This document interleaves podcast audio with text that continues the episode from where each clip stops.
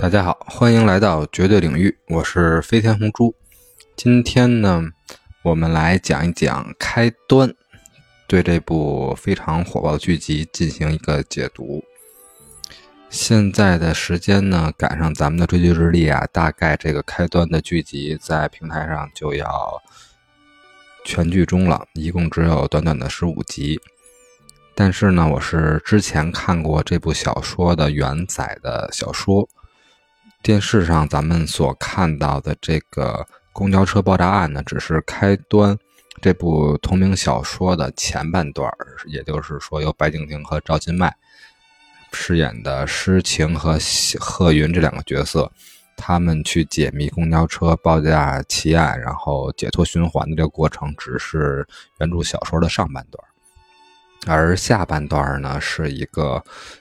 公交车所撞的那个快递小哥的故事，也是另外一个循环，也非常精彩。然后在我看来，可能更上更胜于上半段。在咱们节目最后作为彩蛋呢，我也会把这个下半段的故事给大家讲一下，另外一个开端的循环。咱们还是基于咱们看到的这个小说改编的上半段开端这部剧来进行一个解读吧。嗯，之前我和老王啊，对二零二一年年末的七部大剧，比比如说《雪中悍》，比如说《雪中悍刀行》，比如说《风去洛阳》，比如说《小敏家》，然后等等这些剧进行了一个串讲。没想到呢，二零二二年一上来之后，整个追剧的开端就以这部《开端》作为了开端。为什么它这么好呢？首先，它还是一如既往的保持了正午阳光的监制的高标准。而且加之新生代的演员白敬亭啊，还有只有二十岁的老戏骨赵今麦，他们担当了主演，从小切口和小成本的短剧开始了一个二零二二年的追剧的火爆开端。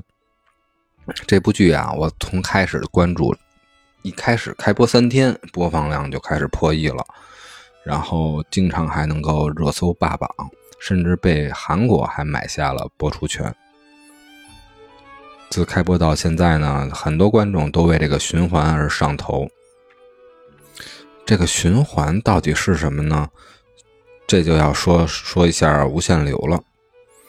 这个开端，它是小说最开始是原载在晋江文学城上边的，它的简介就是无限流加密闭空间加解密风。可以说，它这个电视剧改的就比较像无限流脱影的这么一个产品，外加上剧本杀来推理解谜公交车上谁是真凶，然后公交车爆炸的原因，这么一块的一个解谜风。而这个开端的原著的作者齐岛君呢，他就是一个解谜风的爱好者，除了现在热播的开端，他还写过开更。开盘、开学、开讲，都是开字流，很有意思。然后网文界盛传这无限流啊，我们之前是有过接触的。其实这个无限流像是一个接一个的游戏副本儿如果玩过游戏的玩家都知道，副本都是单独产生的、单独结算的，然后失败了还可以重新再来的，只有满足条件才可以通关的这么一个单独的一个次元或者说是时间线。这么理解的话，无限流就非常理解了。而说回来，这个开端了，它原本上我认为并不是传统的无限流的学写法。真正的无限流，无无限流比较像我们之前说过那期啊，鱿鱼游戏和弥留天国的爱丽丝，这种才是真正的脱颖而出的独自的次元和时间线的无限流作品。而这个。我们看到开端的电视剧和小说呢，其实更像是一种科幻作品，接近于彗星来前的那一夜。说回这个故事，就特别像是另外两个科幻作品，一个是《土拨鼠之日》，还有一个是《源代码》的一个剪辑剪贴的一个作品。虽然有这些科幻作品的影子在，但是作为中国的。无限流作品的写作方法的一个开端来说呢，还是虽然有所借鉴，但是还是值得嗯，继续努力下去的吧，可以这么说吧。这部剧为什么抓人呢？因为它的剧里面第一集就抛出了悬疑的钩子，直接就是四十五路公交车爆炸了。然后呢，诗晴和贺云两个人，这个两个乘客呢，分别因为死亡和睡眠，就进入了爆炸前的无限循环。究竟爆炸原因是什么？凶手是谁？作案动机是什么？那段卡农的彩铃又是什么声音？只有两位主角在一次次循环中不断收集线索、排查。证人才能真正的拯救自己和周围人的生命，才能走出这段循环。就像那段卡农的铃声一样，卡农大家都知道是一段和弦，其实它整个乐曲都是这个循这个和弦的不断循环、重复和变调。所以说呢，这个卡农一响，就表示出了这个副本的基本的逻辑。和他们的整个一个时间线的一个无限循环的一个体现。说回来，在咱们国产的影视剧看来呢，这样的设定很高的设定确实比较新鲜。从这个播出成绩来看呢，这种新鲜的设定并不是让很多观众朋友们望而却步，反而是让观众朋友们非常的乐于接受。大家也不是只有去看美剧的时候才喜欢这种烧脑的作品，同时在关注国内剧集的时候，也开始去很喜闻乐见这种烧脑的作品，这是一个非常好的现象。但是呢，同时也有像我们这种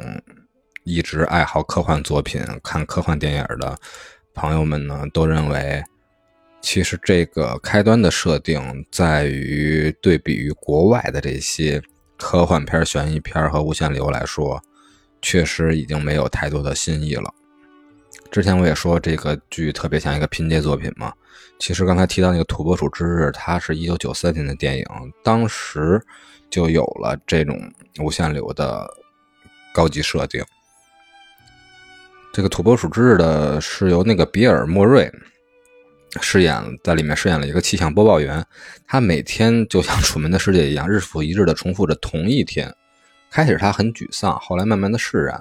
既然是怎么过都是过，那就开心过好每一天。他里面用一天就学会了钢琴，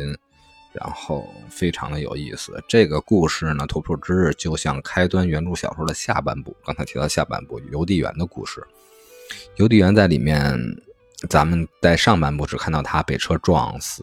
和出交通事故，但是在下部他也是要陷入一个无限的循环中。他的循环，他认为解除他的循环就是每天要把他所有的快递送完，他才能解除循环，不然他每天醒来都是还停留在那些件儿让他去送，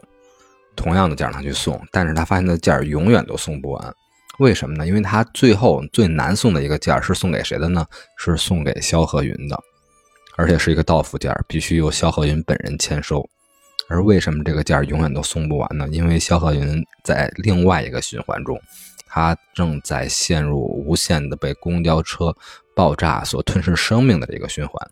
如果萧鹤云不能摆脱他那个循环，那么。这个快递员叫做他的名字叫做送不到，人如其名，就永远送不到萧鹤元、萧鹤云的这个到付件但是呢，这个快递员送不到呢，作为一个退役军人，他很有自己的坚守和自己的素养。他每天没有放弃，还坚持着送件排除万难的去送件每天还重复着在送件的时候去帮助别人，甚至去救人。他救助了一个女孩，那个女孩要被一个空调师傅所身体上的一个伤害，一个侵害，然后救了从楼上坠楼的孩子，还帮助了乞讨的老人，还甚至阻止了发件人那个医生被患者去伤害的这么一个情况，救下了许多条人命。他每天就不仅要去送件，还要。去按照规定的时间点，他知道这种伤害事件要发生，他要去那儿去救人，就每天的重复着这些事儿。但是他坚定的意愿在于我一个是要完成我的这些件儿，一个是要完成我要救助的人，另外一个他救下那个被空调师傅伤害的那个女孩之后，他陷入了爱情，那个女孩也非常欣赏和认可他，他就想摆脱这种循环，因为他想和女孩进入到第二天，不是用每天都要重复救一次这个女孩，然后重新跟那女孩认识，让女孩去接受他，但是到了第二天，又一切回到零，女孩又不认识他了。所以他不断的去往复这个循环，试图解脱这个循环的目的，也是为了去实现拥有自己的爱情。最后好在结果呢，就是在上半部这个循环，肖鹤云真真的和李诗情一起找到了真凶，阻止了在警察的帮助下阻止了公交车爆炸案，摆脱了循环之后，当肖鹤云走出了循环。这时候，快递员送不到，终于能把这个到付件亲手送到了肖鹤云的手里。他也走出了循环，他也真正的拥有了爱情。他之后的结局非常美好，在我们看来，他的无父无母的这么一个设定，最后他有两个见证人，两个师傅为他见证了这个爱情的婚礼。一个是他之前在快递的时候一个冷面老师傅。另外一个的师傅是谁呢？是这个快递员，最后加入了警队，考通过了考试，加入了警队。然后这个警队的师傅是谁呢？就是那个老张，然后成为了他的师傅，成为了他婚礼的另外一个见证人。结局非常好，等于一部书上部下部两个循环又同时。交杂在了一起，真的像电视剧每一集上面的那个背景——莫比乌斯之环，一个无限循环往复的一个环。莫比莫比乌斯之环呢，就是这个：如果莫比莫比乌斯之环上面有一个蚂蚁，这个蚂蚁会永远在这个环上进行往复的走，永远走不出这个环，走不到这个这个尽头。上下两个故事，两个循环，就像莫比乌斯环搅在一起一样。只有一个环解开，另外一个环才能解开。这就是这个彩蛋，说出了这个小说的下一步，也说出了这个小说作为无限流的一个精彩之处。而除了刚才提到的这个《土拨鼠之日》这个类似的科幻的早期的作品呢，还有很多作品可以和大家安利推荐一下，在这也一并奉献给大家。一部是那一九九八年的《罗拉快跑》。那部片子里边的主女主罗拉呢，她可以像存档游戏一样，然后把把她的时间线进行存档，无数次的任务失败，又能无数次的独岛重来，最终实现了自己的营救的成功。然后韩国的一天，还有美国的节日快乐，都是主角不断重复，然后出现在死亡的之后，又重重新回到死亡前一天的故事。包括一个科幻大片儿，虽然他的电影拍的比较扑街，勉强回本儿，是由汤姆克鲁斯演的，可能大家都看过吧，叫做《明日边缘》。虽然他电影拍的并不是非常的出彩，但他原著小说也是非常的精彩。《明日边缘》的小说比电影就精彩多了。小说里边的那个男主和女主都是作为。地球的战士的代表嘛，而他们的对手是外星类似于异形的生物，而那个异形里面的阿尔法生物和欧米伽生物都具有重生的能力。阿米。阿尔法和欧米伽呢，就是之前咱们聊泰那期也说了，就是作为希腊字母里面的第一个和最后一个，都代表着两个极端的强，他们都富有着这种循环能力，他们的血，也就是让克鲁斯和另外一个女主都成为了具有重生的能力，而他们就是利用这个重生能力的无限的时间上的循环呢。去不断的强健着自身的身体，积累着战斗的经验，而从而最终能战斗胜战胜这些异形的这些怪兽的这么一个故事。它的原著科幻小说是比《明日边缘》这部剧要出彩的多。而咱们这部开端，刚才说了，下部这个快递员为主角的这个循环更接近于《土拨鼠之日》。而上半部这个公交车爆炸案的情节呢，更接近的是《源代码》，也是一个很知名的美国的一个科幻片儿。《源代码》讲的是一个美军飞行员被一个脑波的源代码程序一次又一次的送到一个要爆炸的八分钟前的火车上，就是他每次被送到这儿还有八分钟，这个火车就要爆炸了。他每次循环的目的就是要在这八分钟之内。竭尽全力的去调查车上的恐怖分子，查出恐怖分子的目标，最后拯救下全车人的生命，是不是和开端上半部的火车爆炸、呃公交车爆炸案非常类似呢？所以说，在很多科幻迷的眼中，开端这部剧还是有很多其他经典作品的影子在的吧。类似的作品非常贴近的，就是以上的几部了。据红珠所观影啊，所看科幻小说就以上的几部了。其他还有类似情节的，或者是非常值得推荐的，我也可以推荐一些给大家。比如说《蝴蝶效应》，它就是更加注重的，并不只是循环这方面了，而是那种牵一发动全身的这种影响的一部作品，非常优秀的电影《蝴蝶效应》。还有环形使者、双子杀手，都是自己主动创造循环的故事。还有比较恐怖的，比如说恐怖游轮、月球，都是不断复制、制造惊悚、制造悬疑的故事。还有刚才提到《明日边缘》啊，《十二猴子》也是类似的，是拯救地球的末日科幻。然后《时空旅恋人》还有爱情这种奇幻。然后有一部非常棒的，是我记得叫做《彗星来之前的一夜》，是一部很早很早的科幻作品。然后非常的作为这种意识流的一个开端吧。它出彩的方面在于，这部作品解释了这些时空时间线无限重复的原因，是由于彗星到来之前这一夜，由于彗星即将抵达的这种天文和物理上的影响。造成了空间上面的叠加重复，所以说这部科幻作品的设定不仅设定的高，而且这部作品出现的早，而且还它设计的非常合理。如果你是科幻迷，如果你爱好无限流的话，一定要去看这部电影《彗星来之前的一夜》。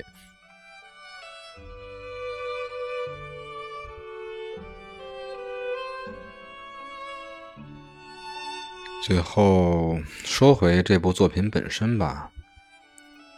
正午阳光以前的作品，无论是《山海情》《琅琊榜》《欢乐颂》，都是启用那些当红的、成熟的呃戏骨来支撑的，而这部正午阳光阳光的短剧呢，大胆的启用了新生代的演员，这个。虽然跟设定啊和观影群体有一定的关联吧，选用这种年年轻的演员，但是这种勇气，我觉得还是很值得肯定的。嗯，对其他的将来的国产剧，我觉得还是有一些借鉴意义的。虽然总的来说呢，这剧部真的非常火爆。最后总结一下，虽然只有十五集。但是它的叙事节奏很快，把因为小说本来也不长啊，小说本来的节奏也是很快的。然后它的悬疑在每一集里面都塑造了一个小的悬疑，能很快的形成全网的一个全民讨论，所以一直在叠加着它的热度，这是它成功的原因之一，我认为。而第二个原因呢，肯定还是离不开正午阳光一直以来的严谨的制作的精良，和他对细节和品质的把控。就像每一年咱们都提出的一样，正午出品必属精品这个口号已经成为了金字招牌了。而第三呢，这部剧之所以会火爆呢，那无非还是离不开流量。这个东西，你像白敬亭、赵今麦，还有原著的作者祈祷君，包括无限流的这个概念，本身都是有一定的粉丝基础的。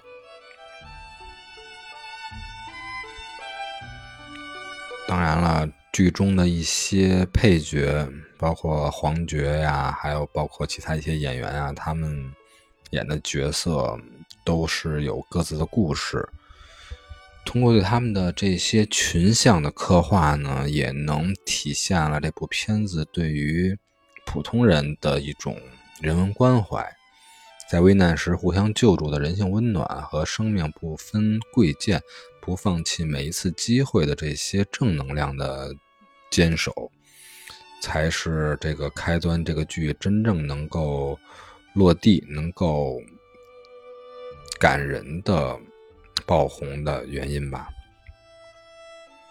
当然了，没有片子是完美的。这个剧刚才说了它的优点，说了它之所以成功的一些原因，其实也会有一些不足，这都是正常的。嗯，当然了，简单举一些例子吧，比如说，可能还是因为受限于制作的预算吧。这部片子，我觉得开头的那个动画还是有一些草率的，比起其他一些正午阳光的一些开篇的制作，然后在爆炸的特效上面的质感还是很一般的，然后色彩调的太高了，太亮丽了，反而会出现一种比较廉价的塑料感。嗯，最后呢，就是。这十五集呢，还是有凝练的空间的，有一些冗余的信息啊和一些刻画是还是可以去省下的。但是毕竟是电视剧嘛，集数真的太少，也不是一个很好的表达方式。但我觉得抛下这些冗余，作为一部十二集的剧，是最为合适来刻画原著小说上半集的公交车爆炸案的。那些冗余反而会成为一些大家观影上的一些琐碎的干扰。当然了，可以再拍下半部嘛，对吗？还有公那个快递小哥送不到的那些故事呢。我对下半部如果真要续集拍的话，拍送不到这块儿的话，我还是非常期待的。因为我在看小说的时候，觉得下半部的故事比上半部谈不上更精彩，反而更温情、更动人。好吧，以上就是我对于开端这部剧的解读，然后欢迎大家，嗯，在收听之余呢，也可以观影我们刚才所推荐的这些影片，加上之前我们也讲到了《弥留之国》、爱丽丝，讲到了《鱿鱼游戏》，讲到了其他一些很不错的科幻作品，绝对领域值得您的关注。以前的期您就连着听吧，不会让您失望的。我是飞天红猪。咱们下一期再见啊！下一期马上就要过年了，下一集应该就是我们的年会的特别节目吧。然后期待我们的联动，然后我很期待等着老王和米娜奖的回归，然后提前预祝大家新年快乐。我们下一期再见，在绝对领域的年会，再为大家奉上新年祝福，祝您新年快乐。